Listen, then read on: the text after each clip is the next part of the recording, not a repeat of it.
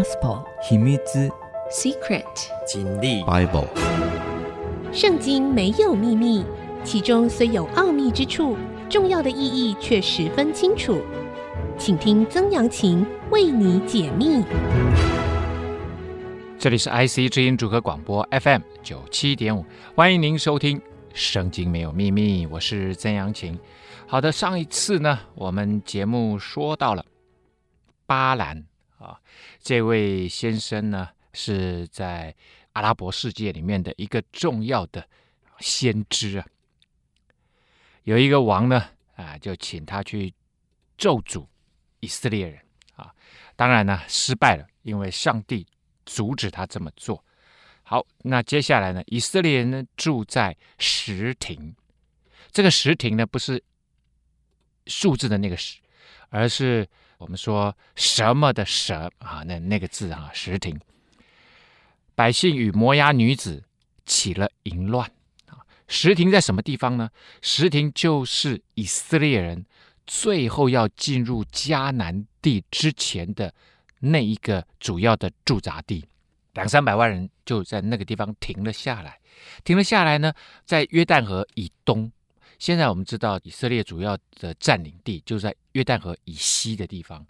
这个地方约旦河以东呢，其实他们已经在那个时代，约书亚时代或者是摩西时代的末期，已经占领下来了啊。那就跟那个土地上面原本的原住民啊。啊，我讲的原住民啊，不是我们现在一般的原住民，就是原来的原地的那些民族啊，就是就就是摩押啊，那个那个土地是摩押，然后人民就是摩押，那就跟那个摩押地的女子呢起了淫乱。这件事情呢，其实也不是忽然发生的，它是背后有意的这样子的一个策划。是谁的策划呢？其实还是巴兰的计划。巴兰知道说：“哦，我不能够透过属灵的手段来咒诅这个民族。哦，上帝后来都翻转了，变成祝福。所以呢，他想说：好，那我可以从人性的角度吧。啊，人总是好色的嘛。啊，这些以色列人这么多男人啊，呃，总有人有这方面的需要，所以他就派了摩押的呃女子呢，可能是漂亮的娘子军吧，我不知道，就来引诱。”以色列男人，因为这女子叫百姓来，一同给他们的神献祭，百姓就吃他们的祭物，跪拜他们的神。所以呢，大家看到他用的是什么美人计？而这个美人计呢，是引诱以色列的人民离开耶和华神，然后呢，向当地的这些神明献祭，然后再吃他们的祭物，这样你就被拉走了。进入另外一个宗教体系当中，跪拜他们的神，以色列人就与巴力毗尔联合，耶和华的怒气就向以色列人发作，哇，成功了！因为当时巴兰没有办法咒诅他们，但是上帝向以色列人发怒气，这个比巴兰的咒诅有效多了啊！以色列人呢，遭受到什么？遭受到痛苦了。巴力毗尔是什么呢？巴力就是在。阿拉伯世界那个地方称主啊，上主，他们用巴利这个词啊，那他们大量的拜巴利神，那这个巴利神呢，很多就是用牛来作为代表，为什么？因为母牛啊，这个生殖力很强啊，身强力壮啊，就代表强大的生产力，这是当地的巴利神。那 Peer 呢，Peor P E O R 啊，这是一个地名。啊，所以可能原来的意思，巴利 Peer 就是在比尔这个地方被敬拜的这一位主神啊。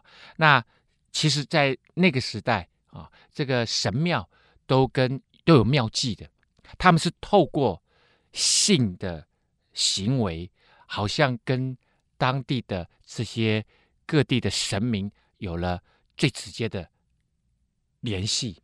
啊，所以呢，这些妓女本身也要负担这种妙计啊，负担人跟神之间的沟通的桥梁。只是这个桥梁是非常非常直接的。好，那耶和华就吩咐摩西啊，生气了，上帝生气了，将百姓中所有的族长在我面前对着日头悬挂，使我向以色列人所发的怒气可以消了。为什么是族长？因为你没有管好你的人民啊！而且更可怕的是，可能族长也被拉走了。族长对着日头悬挂，那挂在什么？挂在木头上啊？那就是被杀了，挂起来，说这些人让你们离开了上帝，所以这些人要被惩罚。所以呢，摩西就吩咐以色列的审判官说：“凡属你们的人，由于巴力毗珥联合的，你们个人要把他们给杀了。”所以呢，上帝在一开始啊，这个时候其实他们都还没有进迦南地啊，才从这个埃及出来啊，就在这个旷野这样子晃了三十八年。摩西。代表上帝对这些审判官说：“啊，因为这个审判就是谁有做谁没做啊。如果谁有跟巴力毗珥联合的，就把他们杀了。为什么这么严格？其实严格也不是只有今天啊。之前以色列人一直不相信上帝，到最后他们去窥探的迦南地，十二个探子里面有十个人回来说，我们没有办法进去那里。上帝说：你们没有信心，那就不要进去。”那现在你们不仅没有信心，而且还跟还背叛你们的信仰，你要去跟那些假神偶像在一起，就把他给杀了。这些都是要作为未来跟随上帝的人的一个很重要的说，如果你离开了这个真正的信仰，你跟这些假神偶像在一起，其实你的生命就是一条死路啊。摩西和以色列会众正在会幕前哭泣的时候，谁知有以色列中的一个人，当他们眼前带着一个米甸女人到他弟兄那里去。米甸，摩西的岳父就是米甸的祭司啊，哦，所以呢，米甸人跟摩西有一点点关系。但是米甸这个地区呢，主要是在阿拉伯沙漠生活的一群人，就带着一个米甸女人。那这个，哎。他们现在正在处理这个事情啊，正在抓出那些跟这些摩押女子有性行为、有不正常关系的，而且呢离开上帝信仰的人，正在处理这个问题。居然就有一个人搞不清楚状况。那个时候没有大众媒体啊，所以他没有看到现在哇，以色列族里面正发生这个大事，他还欢欢喜喜的哦，有一个女人要愿意跟我，我要跟她上床，就在众人面前就这样子，他他都真的是完全搞不清楚状况。就从面前走过去，哇！这时候祭司亚伦，亚伦这时候已经过世了哈，就是摩西的哥哥，他的孙子啊。现在的大祭司是亚伦的儿子，可是现在呢，是他的孙子啊，以利亚撒。以利亚撒是亚伦的儿子哈。以利亚撒的儿子非尼哈看见，就从会中起来，手里拿着枪，跟随以色列人进入亭子里面去。便将以色列人和那个女人由腹中刺透，这样在以色列人中瘟疫就止息了。上帝怎么惩罚那些跟帕利皮尔联合的那些人呢？不是用人杀了，上帝降下瘟疫，那些人通通得了瘟疫。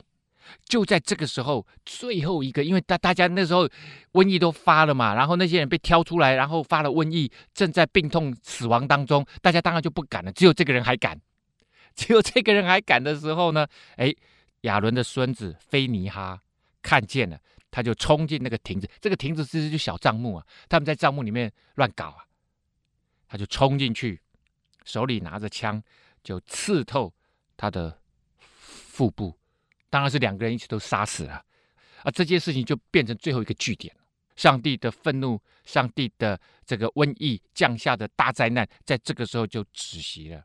最后一句话。那时候遭瘟疫的有两万四千人，哇！你就知道这一场的这个可怕的呃瘟疫临到的时候，死了两万四千人，就在以色列当中哦，这死了将近百分之一啊，也就是当时的男人，很多人都怎么样，都被引诱了，都离开了上帝，都投入了这一场杂交的可怕的混乱当中。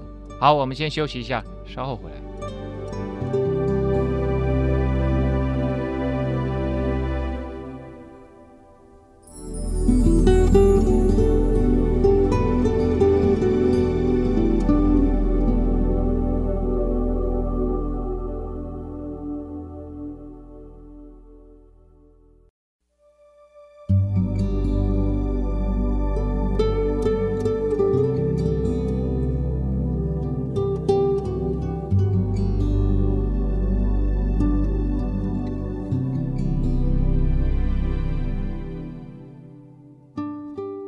欢迎您回到《圣经没有秘密》，我是曾阳晴啊。好，前面讲到了以色列人这时候已经在摩西的晚年了，准备要进迦南地之前，在石亭这个地方发生了一件重大的事件，就是摩押女子引诱他们离开上帝，用身体引诱他们，所以这最强大的武器是身体啊啊！然后上帝就跟摩西说，祭司亚伦的孙子以利亚撒的儿子非尼哈啊。那大家说，哇，还是每次你就直接讲非尼哈，我们就知道了。不行，上帝他以色列人呢都非常重视这个家谱啊。你是谁的儿子？那你乱做，你就玷污了你的祖先呐、使我有向以色列人所发的怒消了。是非尼哈，他跟我一样，他把我的心声讲出来的。他对于这些淫乱的啊背叛上帝的人，他把他杀死了，就。让我的怒气也消了，因他在他们中间以我的忌邪为心，忌嫉妒的忌，邪邪恶的邪，就是我讨厌邪恶，非常非常的厉害。上帝是非常非常讨厌邪恶的。那他跟我一样，他了解我的心，所以他把我的心用行为就表现出来了。你说上帝怎么那么残忍？我再说，上帝已经一而再再而三，一路上一直讲，一直讲，一直讲，一直讲。不行不行不行不行不行！而这一次大规模的背叛，上帝当然非常生气，因为你看看我说的，刚刚说百分之一，哎，这个百分之一是男人呢，可能男人还不止啊，这是全部人口的百分之一啊。这时候他们两三百万人，有两万四千人，所以这可能是百分之二的男人啊，很可怕，很可怕啊，或者百分之三四的男人哈。好，这个。使我不在忌邪当中把他们完全除灭，那我们就做到这里就好了。因此，你要说，就叫摩西去说什么呢？我将我的平安的约赐给他，这个他就是指非尼哈，非尼哈，你做这件事情，我要把我平安的约给你。以后你们的世世代代都在平安当中，这约要给他和他的后裔哦，你有看吗？世世代代嘛，作为永远当祭司职任的约。所以亚伦这个支派，从亚伦的儿孙都是大祭司啊，因为他为神有祭邪的心，为以色列人赎罪。以色列人犯了罪啊，那这一个人呢，因为他有一个祭邪的心，上帝说你就为了其他的人去赎罪了。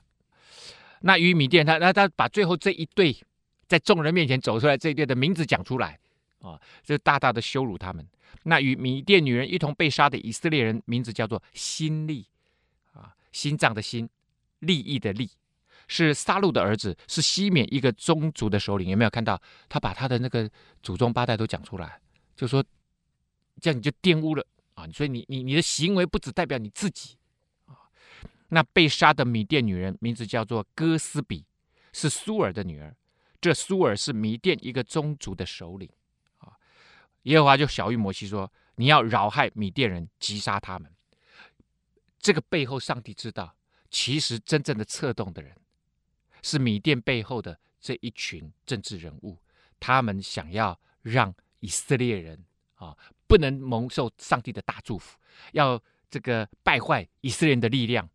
其实就是巴兰在背后策动的，因为他们用诡计扰害你们，在庇尔的事上和他们的姐妹米甸首领的女儿哥斯比的事上，用这诡计诱惑了你们。我相信，你看，这是米甸的首领的女儿，哎，她的身份地位不一样，她出来引诱，你觉得她会引诱一般人？没有，她一定要引诱什么？引诱那些在以色列人当中当首领的。这个当首领都这么做，下面的当然都这么做了。所以，上帝刚刚才叫摩西说：“你把那些族长全部给他挂起来，因为他们一定是先败坏的。”所以，上帝他在这个以色列人、这个 chosen people、这个选民的信仰的事上面，非常非常的认真，而且严格。更严格的是什么？还不是一般人民呢？更严格的是这一些当首领的，因为你们是 demo 中的 demo，表率中的表率，你们乱搞。下面的人民也就跟着乱搞，而上帝要用选民作为未来全世界的人要跟随上帝、跟随耶稣基督的一个典范呢、所以你们做错了，上帝就要告诉你大家，而且告诉未来所有的要跟随他的人说，结局就是这样。他们用诡计诱惑了你们。这哥斯比当瘟疫流行的日子，因庇尔的事被杀了。所以上帝在这里告诉这个呃摩西说：“你们要去扰害米甸人这件事情上面，我要惩罚米甸人。呃，不是只有你们被惩罚，米甸人也要被惩罚，因为是他们来引诱、诱惑你们陷入这个大的罪里面。”那这件事情呢？其实这一段呢、如果我我们回到圣经，圣经是在民数记的第二十五章结束这件事情。但是有没有结束？没有。上帝说你们要去跟米甸人打最后一仗，而这一仗跟米甸人打这最后的一仗，其实就是摩西的最后一仗。这一仗打完了，摩西就准备要离开人世了。啊，这也就是摩西对于以色列这个民族最后的一次的领导吧。好，好，那。这件事情呢，其实是记载在六章以后啊，《民数记》第三十一章，我就先跳过来讲。耶和华吩咐摩西说：“你要在米甸人身上报以色列人的仇。以色列人死了两万四千人，这件事情上要记在米甸人的账上。但是以色列人要不要负责？当然要负责啊！上帝一而再，再而三，所以这也就是告诉每一个愿意跟随上帝的人，你要为自己的行为负责，你自己要负责，但是。”害你的人，他也要负责。上帝的意思就是这样。后来要归到你列祖那里去。上帝有没有讲得很清楚？就说，摩西，现在你要发动战争，而这个战争之后，你就要死了。好，那摩西当然他有十足的准备，因为是上帝亲自跟他讲，他知道他未来要去哪里，他要去那一位独一的真神，在他那里有永恒跟永生，所以他知道要去哪里。当你知道你死以后要去哪里，你就不会害怕死亡。所以这也就是在很多宗教的研究里面，他们一定要解决一个问题，就是人死后到底去哪里？这是所有的宗教一定要面对的一个重大议题。而在基督教里面，他的答案就是在神那里有永生，未来有永远的生命，而且在神那里啊蒙受极大的祝福啊。当然没有的话，没有就是永远的死亡啊。好，于是呢，从以色列人千万人当中啊，他说你要叫你们中间的人，这些人呢带兵器出去攻击米甸人，好在米甸人身上为耶和华报仇。从以色列众支派当中，每个支派打发一千人。那我们知道他们总共有十二支派嘛，十二支派每一个支派一千人，所以总共就一万两千人啊。然后带着兵器准备打仗，摩西就打发每支派一千人出去打仗，并且打发这个祭司以利亚撒的儿子非尼哈一起去啊。所以这件事情是上帝要他们去打的仗。那摩西就说，祭司跟着去，要大大的祝福上帝的这个神的军队。菲尼哈手里拿着圣所的器皿和吹大声的号筒，啊，要吹这个号怎么样？呃，发动攻击啊，或者是结束？又因为在战场上很很乱的啦，谁讲话根本什么也听不到啊，所以以前我们在军队里面很重要的指挥部队啊，那时候我是排长，那我我记得有一次我们实兵演练啊，那我要带领我手下的。那时候我我是排长，可是还没有真正挂排长的位阶啊，我还在受训嘛，啊，那他们就叫我们带一班就好了，我带十个人啊，然后中间有一个小的隘口，就是两边是高地，中间有一条通道，那这种地方就是非常非常的危险，就是你几乎通过这个地方都会被歼灭，所以你必须要另外找地方啊，另外找这个爬小路啊哈，然后绕过这个地方，你直接走这个地方很危险。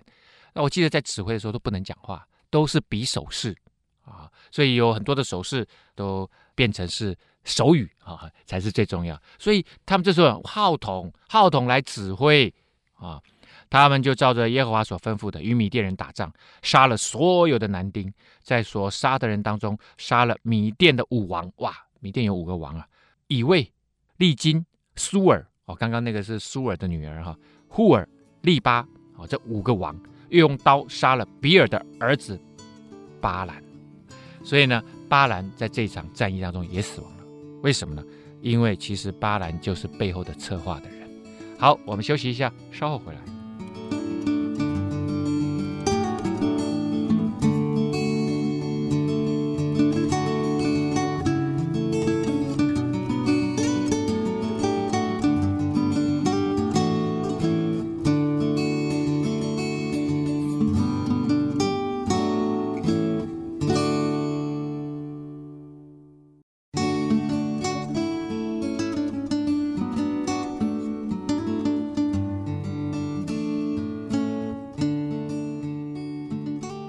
欢迎您回到《圣经没有秘密》，我是曾阳晴啊。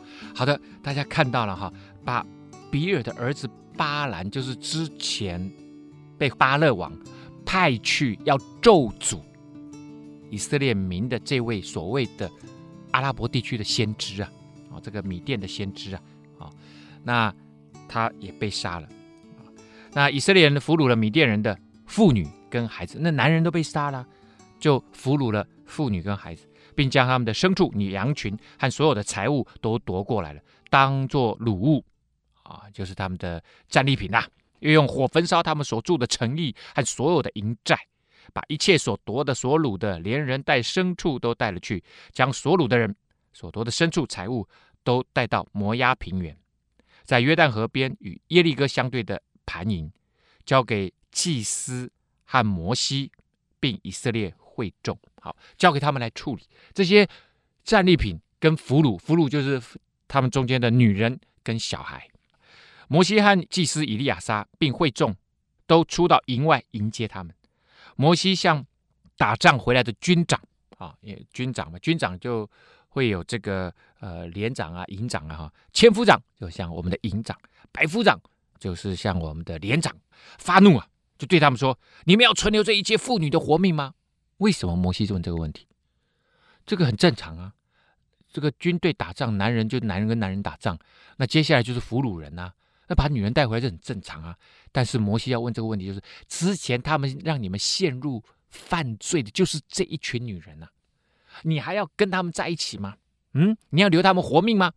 上帝要惩罚，不只是惩罚米甸的军队，也要惩罚这些女人呐、这些妇女，好，后面这一段话。很重要，摩西讲出了背后真正的原因呢、这些妇女因为巴兰的计谋，叫以色列人在庇尔的事上得罪了耶和华，以致耶和华的会众遭遇瘟疫呀、啊。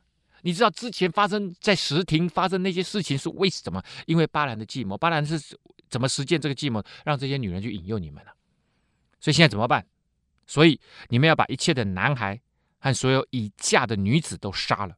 但女女孩子中没有出嫁的，你们都可以存留她的活命。为什么？因为有出嫁，你你只要没有性行为，就是当时没有害你们。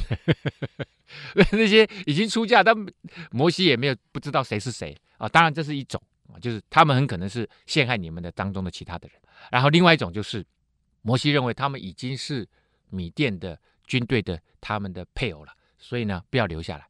你们可以娶他们中间还没有婚嫁的。啊，那当然，我们在之前很多时候，就像呃，之前讲雅各的故事的时候，雅各他们到了一个地方，然后他们这个强暴了他的妹妹，他的他的这个女儿嘛，然后他的女儿呢，底拿，后来他的两个哥哥就为他们报仇啊，要他们说啊，结婚可以啊，但是你们要这个行割礼啊，结果呢，这个行了割礼以后，把他们的男人都杀了啊，那当初他们为什么？要去提亲，要娶雅各的女儿。很重要的是，说以后你们可以留在这里，也可以在这里放羊。然后我们互相婚配，你们可以娶我们的女儿，我们也可以就是互相婚配就对了。互相婚配，当时他们就有一个想法，就是以后你们女儿到我们这里来，其实生下的小孩就是我们当地人。他要用这个混血同化他们。把他们的血统呢，给他冲散，给他冲淡。那这里一样，所以如果这些女孩子她们没有结婚的娶过来以后，她就变成我们的人了啊！你们要在营外驻扎七日，凡杀了人的和一切摸了被杀的，并你们所掳来的人口，第三日、第七日都要洁净自己，也要因一切的衣服、皮物、山羊毛织的各样的木器洁净自己。为什么？因为他们。第一个是你们杀了人了，不管是有没有杀人，或者是碰死人，这个在以色列人的当时的律法里面是不洁净的，所以要先洁净了，重新回到正常生活。那那一些被掳来的人，因为他们以前不是上帝的子民，现在要归你们，你们要娶他们，好，那他们也要洁净啊，也要重新生活就对了啊，好像经过一番洁净，在基督徒就是要受过洗礼。啊，就是被洗干净了，把以前的旧的生活习惯、不合神心意的生活，还有罪洗干净。那这个罪其实是没有办法用洗水就洗干净，所以后来是用耶稣基督的生命，用他的血洗净我们的生命。因为上帝说，血代表生命，那生命犯下的罪，只有用生命来取代，所以就用耶稣基督上十字架这件事情来救赎人类。好，那接下来呢，就是上帝最后要跟摩西讲的话了。我们之前已经看到了，上帝跟摩西说：“打完这一场仗，在米甸人之间打完这一场仗，你就要归入你祖先的行列了。”所以这个是很奇妙的，就是对于在上帝的信仰当中，其实每一个人都应该像摩西一样，非常的平安，没有忐忑。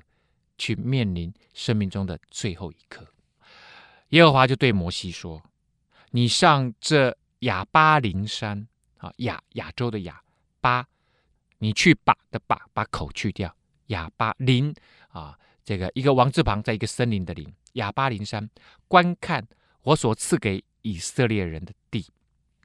这个呢，亚巴林大概就是约旦河东，哦，这个有一小群山脉。”中间的一颗山呢、啊，其实之后上帝说是上尼坡山，也就是在这个山脉里面的一个小山头叫尼坡山啊。好，这个看了以后呢，你也被归到你列祖那里，像你哥哥亚伦一样。上帝在这里宣告摩西的死。上帝掌管人的生命，他创造人的生命，也掌管人之后到他那里的未来永恒的生命。所以当摩西。跟上帝面对面，上帝告诉他这件事情的时候，我相信他心里面是一点恐惧都没有，因为他知道他要去哪里，因为他知道这一位属灵的上帝是他生命中真正的主，会掌管他的生命。因为你们在寻的旷野，上帝跟摩西说：“为什么只让你看，不让你进去？”重点只有一个，就是在寻那个地方寻找的寻啊。我们之前讲。摩西带以色列人从西奈半岛出来的时候，他们在寻这个地方，因为没有水喝，在那个地方争闹，违背了我的命令，没有在涌水之地，水涌出来的涌涌泉的那个涌水之地，会众眼前尊我为圣，什么意思呢？上帝当时叫摩西，你要用杖啊，命令。你带着你的权杖，命令那个呃磐石出水。可是呢，摩西当时是做了什么事情？摩西一气之下，因为他当时对觉得这些会众实在是太鲁了，一直跟他抱怨，一直在那个地方争闹。他气到了，他就用杖击打了两次那个磐石，水还是出来了。但是上帝当时说：“我叫你吩咐他水出来，我说话算话。”上帝所说出来的事情，每一件事情都要实践。但是这件事情竟然没有按照上帝的计划、上帝的话去实践，所以上帝说：“你没有尊我为圣啊。”这水就是在寻的旷野加低斯米利巴的水，就在那个地方发生的事情。上帝明明白白、清清楚楚、非常明确地指出那个点，你生命中做了这件事情，所以你进不了迦南地。这是上帝对于那个最高的领导人有最严格的这样子的一个要求。摩西。在这件小事情摩西为人极其谦和，你基本上如果你看圣经里面，他几乎每一件事情啊，他都顺服上帝。就在这个时候，因为情绪一时来了，然后嘴巴管不住，因为你知道，你我们人的愤怒的情绪一旦上来，理性就没有了。这个理性就是他心平气和跟随上帝的那个理性，就在这个时候，啪一下就没了。没了以后，他气到就用那个就就打那个，你们要水吗？啪就用那个。权权杖就打那个石头，水还是出来了。因为上帝他要让人民能够活下去啊，但是就让摩西进不了迦南地。好，我们休息一下，稍后再回到节目现场。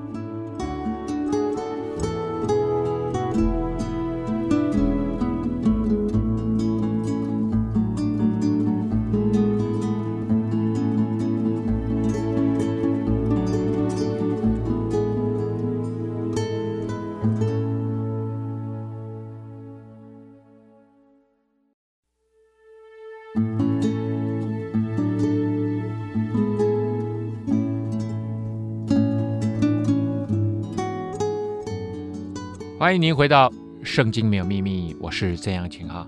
很快的到了今天节目的最后一段啊，这也是摩西啊这个出埃及记啊这位大的主角啊，旧约里面最伟大的先知之一啊啊，在上帝在呼召他、使用他，一路带领以色列人出埃及的，啊，行了最多神迹的，跟随上帝的先知啊，最伟大的先知啊。好，那刚刚讲到了，上帝指出你在哪里犯了错，所以你进不了迦南地。摩西就回应上帝说：“愿耶和华万人之灵的神呐，立一个人治理会众。”摩西很清楚，如果他要走了，他必须要有一个人接班。其实摩西呢，他当然是一个很有智慧的老人啊，啊，他不是今天才突然讲这个事情呢，他之前其实就一直在培养一个年轻人，就是约书亚。约书亚在四十年前跟着啊其他十一位。这个族长进了迦南地去窥探那里，回来以后，只有他跟另外一位，只有约书亚跟加勒两个人认为说，我们可以把那个地方攻下来。我相信摩西对他一定印象深刻。之后呢，其实约书亚就一直都跟在摩西的身边，甚至跟着摩西。当时他们之前呢，还跟着摩西上了这个西乃山圣山哈。所以他一直都跟在摩西身边，他学了很多东西啊。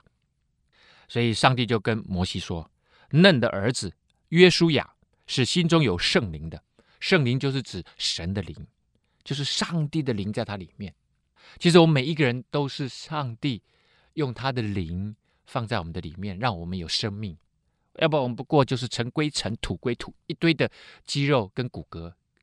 但是上帝用他的这个气。”他的如哈啊，他的气息吹入人里面，人就成了有灵的活人。这个如哈是风，也是气，也是上帝的灵啊。在呃旧约圣经里面，它的意思就是圣灵啊。你将他领来，按手在他头上，使他站在祭司以利亚撒和全会众面前，嘱咐他，又将你的尊荣给他几分。使以色列全会众都听从他。上帝说：“你要在众人面前尊荣这个孩子，尊荣这个接班人，让大家一起承认他是未来的领导人。你要站在祭司啊啊跟以利亚撒面前，祭司是属灵的领导，你是这个权力的领导，两方面都要结合，要祝福他。以利亚撒要凭乌灵的判断，Urim U R I M 乌灵哈，乌灵其实他的。希伯来文的原意就是叫 light，光，而且是重光。那其实乌灵就有点像骰子一样，用这个东西呢，几率来决定要做什么。那你说几率，那那这个哪有什么上帝的旨意？乌灵还有判断呢，这背后上帝在讲一件事情。我们认为几率是自然而然的，但是上帝说 no，没有一个东西。是自然而然的几率，都是背后有上帝的心意在当中。这也就告诉你，你看得到的东西的几率，跟大自然，包括太阳从东边升起，从西边落下，所有的事情都在上帝的手中。在圣经里面还有两次，时间逆流，时间停止，太阳在空中停止。之后我们讲约书亚的故事的时候，就会讲到这一段，非常精彩啊，非常精彩。所以所有大自然出现的东西，不是几率，不是偶然，背后都有上帝的那只手在中间。所以他说：“你叫以利亚撒用乌灵来判断，在耶和华面前为他求问，就说他是不是领导人，未来的指定领导人。他要在以色列全会众都要遵行以利亚撒的命令出入，他要。”遵循以利亚，因为以利亚他是属灵的领导，所以上帝就在说明以色列这个民族是属上帝的，他背后真正领导人是上帝。于是摩西就照着耶和华所吩咐的，将约书亚领来，使他站在全会众面前，当然还有祭司面前，按手在他头上，嘱咐他是照耶和华借摩西所说的话，就安立了他成为未来的领导人。那众人也都看到了。知道接下来，他们其实在这四十年当中，之前进迦南地去窥探的那十二个探子回来，让上帝非常失望，因为他们没有信心。上帝说那块土地是给你们，他们说我没有信心攻下来，上帝就让那一代的二十岁以上的男人全部都死光光，死透了，只剩两个人，就是约书亚跟迦勒。现在还有摩西还没死，而摩西是他是最后一个死的，死了以后他们就准备要跟随，所以现在还活着的男人都是当时二十岁以下的，现在长大了，经过四十年，所以现在最老的应该是六十岁。但是有两个人年纪很大，那两个人呢？一个叫做约书亚，约书亚今年几岁？约书亚今年八十岁。诶，这个好像有一个奇妙的巧合。摩西被上帝呼召去带领以色列人出埃及的时候是几岁？也是八十岁。加勒这时候已经八十五岁了啊，迦勒年纪稍微大一点。好，那我们可以看到，其实中间都有上帝的计划在当中。那在他们进迦南地之前，但就开始要打仗了，每一场都是硬仗。但是呢，呃，其中有两个支派，就是流便跟玛拿西半支派啊，他们呢并没有想要过约旦河。现在他们在约旦河东，约旦河西正对面最大的一个城就是耶利哥城，第一个城就是耶利哥城。耶利哥只是一个万年老城啊，大概在将近一万年以前，八九千年以前，它就是一个重要的商业城市。他们要进去的第一个城就是耶利哥城，城墙非常高大。那其中呢，呃，有这个流便的子孙、迦得的子孙，还有马拿西半支派的人，他们就说：“哎呀，看见这里呀，啊，啊，这里其实是个放牧畜牧之地，这里其实以色列人已经实际占领了。”两三百万人在把摩押地整个人都这还有米甸的这些这些王都杀光光了，所以这里是基本上就是可以住人的，他们实际占领了啊，所以呢，他们就来见摩西和祭司以利亚撒，就跟所有的呃其他的首领就说了，我们呢在耶和华以色列会众面前攻下来的这一块约旦河东的土地。是可以放牧牲畜的土地，然后你的仆人们就是我们呐、两个半支派的人，我们呢也都有牲畜。如果我们可以在大家眼前蒙恩，求你们把这块土地给我们作为我们的产业，不要领我们过约旦河，让我们可不可以留在这里，让我们的未来这块土地就属于我们，赐给我们。摩西非常生气。对迦得子孙和流便子孙就说了，对这两个支派的人就说：难道你们的兄弟去打仗，你们坐在这里吗？你们为什么使以色列人的心丧胆呢？不过去进入耶和华所赐给他们的内地呢？那块土地呢？为什么？你们留在这里是不敢打仗，是不是？你们又跟以前一样了。以前那些人。十二个探子进去迦南地出来，后来他们说他们不敢去打仗，所以他我们后来就进不去了。难道你要跟他们一样吗？要使以色列人灰心丧胆吗？我先前从加低斯巴尼亚打发你们先祖去窥探那地，他们也是这样。摩西讲起了历史了，所以呢，啊、呃，说你们不可以像他们一样。那时候耶和华发怒，就说二十岁以外的人。断不得看见我对亚伯拉罕、以撒、雅各起誓应许之地，因为他们没有专心跟从我。摩西把先前为什么我们多绕了，在旷野里面多绕了这四十年，都是因为那一个事件。你们难道要跟他们一样吗？当然，这两个半支派的人，他们最后说了：说没有，我们以后不会就跟你们分那块土地，但是我们只希望你们把这块土地赐给我们。我们男人军队跟你们一起去打仗，直到你们把那一块迦南地整个都占领下来以后，我们再离开回家。但是这块土地我们就先分下来了，OK 吗？啊，当然后来摩西跟大家都同意了，但是他们的军队还是一样开进了迦南地，跟其他的弟兄们、兄弟们啊，军队同袍一起去打那一场硬。好，摩西的故事呢，到这里就结束了。从下个礼拜开始呢，我们就要啊、开始来讲新的一代啊，这个年轻的一代兴起啊，也就是约书亚时代。好，我们今天节目到这个地方告一个段落了。圣经没有秘密，我们下次再会。